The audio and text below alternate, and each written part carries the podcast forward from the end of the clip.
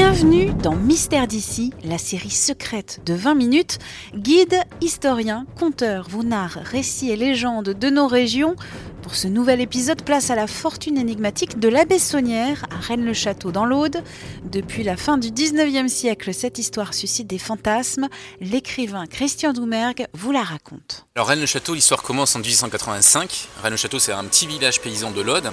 Et cette année-là, durant l'été, un nouveau curé arrive, Béranger Saunière, il est jeune, il a 33 ans, et euh, sa fougue euh, se heurte un petit peu à ce qu'il découvre dans ce village, puisque l'église est à l'état de quasi-ruine. Hein. Euh, le presbytère n'est pas dans un meilleur état, si bien qu'il doit loger chez l'habitant.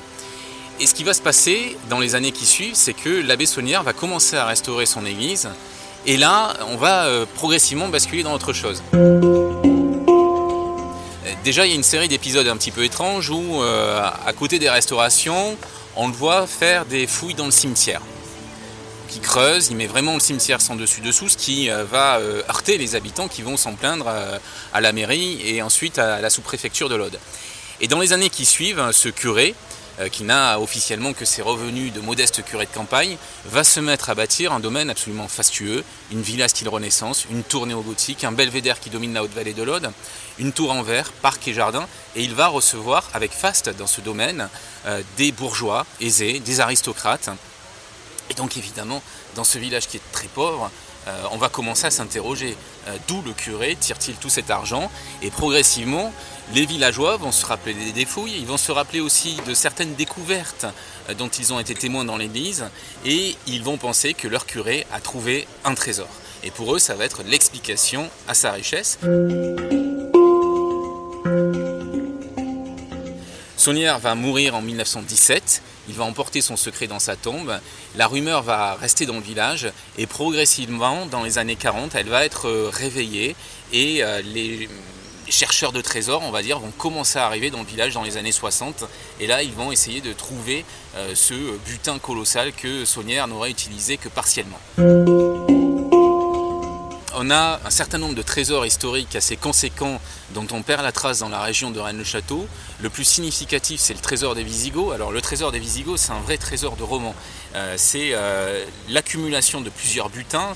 Rennes-le-Château étant à l'époque une place forte visigothique, on a pu penser que Saunière avait trouvé une partie du trésor des Visigoths.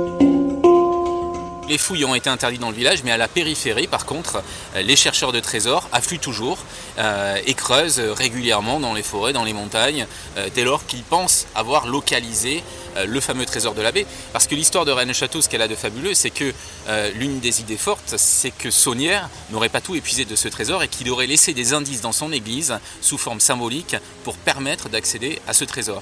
Du coup, les chercheurs arrivent, essaient de décrypter le message laissé dans l'église par le curé et ensuite vont sur le terrain vérifier leur hypothèse et c'est là qu'ils commencent à creuser.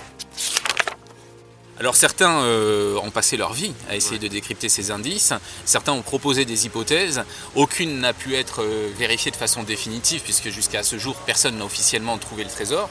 Ce qui est certain c'est qu'on a dans l'église des indices euh, troublant. Par exemple, Saunière s'est fait représenter, euh, lui, curé, sur une fresque, en train de chercher quelque chose dans la campagne. Donc il y a tout un paysage avec des rochers, avec des formes particulières. Il y a un chapiteau ancien qui est caché dans la végétation sur cette fresque.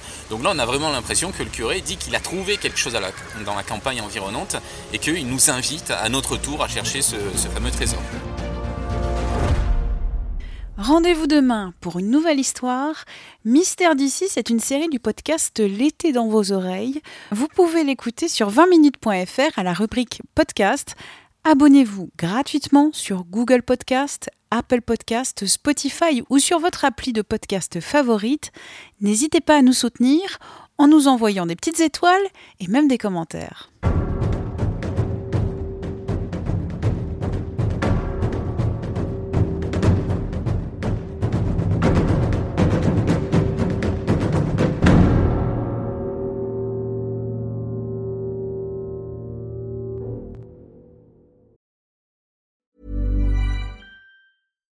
Botox Cosmetic, out of botulinum toxin A, FDA approved for over 20 years. So, talk to your specialist to see if Botox Cosmetic is right for you.